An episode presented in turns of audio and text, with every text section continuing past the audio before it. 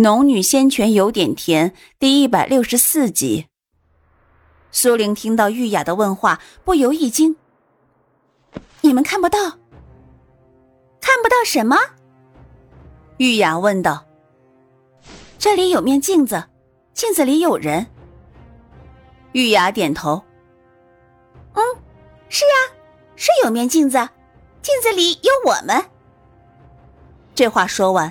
只有洛风和荣昭察觉了苏玲话语中的不对劲，洛风更是上前一步：“你究竟看到了什么？”他这话问完，旁边的颜如月眉头皱得更紧了，眼神十分不善的盯着苏玲。玉雅站在苏玲身边，见到颜如月的眼神，很快明白了什么，朝着他露出几分奚落的笑意，让颜如月更加光火。苏玲倒没注意到颜如月和玉雅之间的互动，刚刚她心神受到冲击，还没回神。此时洛风再问，他方站在几人前，再次定神看向那面镜子。镜子中的洛风、荣昭等人的神情十分正常，只有镜中那个不同的自己，似在看戏一般，嘴角始终牵着一丝笑容。苏玲这才缓缓道：“我看到镜中的自己在对着我笑。”啊，你说什么？玉雅转开了和颜如月的眼神战斗，凑过来看镜子，看了半晌，摇头道：“哎，没有呀，镜子里你没有笑。”洛风和荣昭却皱起了眉，脸上有几分凝重。苏玲直直的盯着镜中的自己。我看到的和你们看到的不同，他的确在对我笑。啊，既然如此，那你问问他，通道是不是在这里？玉雅的话音刚落，苏玲见到镜中的自己张了张嘴，似乎在说什么，她赶紧道：“等等，别说话。”可是当他话音落地。镜中的自己却已经闭上了嘴，那样与自己一般无二的脸上露出一丝妩媚诡异的笑容，然后竟飘然转身。知道那影子完全消失在镜中，他才再次看到自己的影像。可是这一次，镜子里的自己却是真真实实的自己，没有再露出什么奇怪诡异的笑容。若是以往，他一定以为自己出现了幻觉。可是，在这样的环境下，他却觉得，刚刚那些场景都是真实存在的。究竟怎么了？你快说呀！玉雅等了半晌，见他一会儿皱眉，一会儿凝眸，不知道在想什么，急得连忙催促。苏玲这才转头看向几人。刚刚我见他似乎要对我说什么，可是我刚一说完，他就闭了嘴，转身离开。转身离开。荣昭询问了一声，不解的盯着苏玲。苏玲点了点头，有些迟疑的道：“我觉得他似乎在引导我去什么地方，可是关键的那句话我没听到。”别急，也许还有其他示意。你再想想，刚刚的一些细节。洛风轻声的道。颜如月在一旁紧咬着唇，一声不吭的盯着苏玲。苏玲仔细回忆刚刚镜中的自己每一个动作，可是她除了张口说话以及转身，似乎什么都不曾做过。那么他要说的那句话究竟是什么？正当他百思不得其解。苦恼纠结的时候，洛风突然道：“你刚才说他转身离开。”苏玲抬起头看着他深色的眼眸，不自觉的放松了一些，轻轻的点了点头：“嗯，是的，转身离开后，我就能看到本来的自己了。”洛风点了点头，荣昭似乎也想到了什么，两人一齐朝镜子边走去。而两人都没有去动镜子本身，而是伸手往镜片上摸去，却见两人的手都瞬间没入镜中，玉雅惊呼一声，快速上前去。颜如玉自然也是跟在洛风身后。洛风和荣昭对视一眼，把手都收了回来。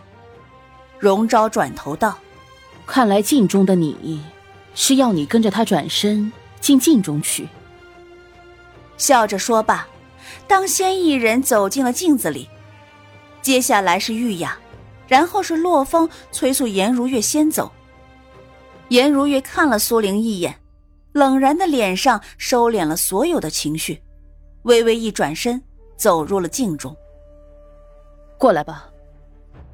洛风对他道。他点了点头，走上前去，正要随着颜如月身后进入镜子里，突然听到洛风的声音在耳边响起：“我是否在什么地方见过你？”苏玲脚步一顿，然后转过头看他，微微一笑。洛师兄，这是什么话？你当然见过我，南行诛灭妖兽，此行我们又是一道。洛风看着他的笑靥，眉头拧起，漆黑的眼里浮上一层薄薄的雾气。我不是指这个。苏玲心中咯噔一跳，难道他记得幻境中的事？可是这个念头刚浮起，便又很快被他按下去。要是洛风真记得，就不会询问自己是否在此前见过了。想必是觉得有些熟悉，却不知道在什么地方见过。苏玲微微垂下眼眸，笑道：“ 是吗？可是除了这个，我也不知道在什么地方见过。幻境中的事，他没必要主动去提起，提起反而会惹来诸多怀疑。”毕竟他在幻境里所展示的，并非一个纳气期小修士的水准。他和洛风眼下看来，不过是比陌生人稍熟的队友。洛风也未再追问，只是嗯了一声，苏玲便低头进了镜子里。可是不知为何，心底仿佛有些奇怪的感觉在滋生。他刚进去，洛风也跟着进来了。镜子里面同样是一条通道。玉雅看着两人出现，目光微微扫向颜如月，挑眉笑道：“你们两人怎么这么久才出现呀？”因为玉雅的这句话，颜如月本就如照冰霜的脸上更是染了冰雪。她冰冷的眸子扫向苏玲和洛风，在看到苏玲的时候，那眸子里仿佛有什么东西跳动了一下。然后肆意生长起来。玉雅看着他这副模样，好笑的翘起了嘴角，转头对荣昭道：“ 荣师兄，我们快走吧。”荣昭目光扫向三人，只在苏玲身上略停，然后笑道：“走吧，这里说不定有什么危险，还是早些出去的好。”说罢，几人才沿着通道往外走去。几人沿着镜子后面的通道走了数丈左右，闭塞的洞府突然豁然开朗起来。走出后，几人并排着站在洞口，神色变幻莫名，没有再踏前一步。因为在他们前方，无数的鸟盘旋在空中，遮蔽了所有道路。这些鸟通体呈红色，双翼呈透明的淡红色，尖长的鸟喙看起来十分凶厉。翅膀扇动的声音凑在一起，竟十分喧闹，且形成一股股强烈的飓风朝着周边刮来。荣昭凝视前方，看来要想找到通道，还得想办法从这里穿过去。他的话才刚说完。苏玲身边的小红竟然踏前几步，唰的张开翅膀，啾啾尖嘶起来，语调竟还十分兴奋。但因他发出这一声声的啾啾，瞬间就把边缘几只红鸟的视线吸引了过来。那些红鸟的眼睛漆黑，黑的近乎妖邪，让人感觉到狂烈的暴力，黑暗笼罩而来。苏玲脸色微变。立马喊道：“小红回来！”可是还是晚了，那些红鸟闪动着巨大透明的双翼，飞快的朝小凤凰包围而来。颜如月和玉雅下意识的后退了几步，而苏玲见到有五六只体型比小红大上数倍的红鸟逼近，心顿时提拉起来，上前准备救下小红。哪想在那些红鸟张开尖长的鸟喙，兴奋的飞来时，小红竟然倏地扇动翅膀飞起，一对翅膀扑扇之下，直接拍飞了两只红鸟。小白此时还在小红背上，原本想要逃命跳回苏玲怀中，哪知道小红竟勇猛迎敌，竟还一举击败了对方两只红鸟。兴奋之下，竟在小红背上挥舞着四爪，呜呜直叫。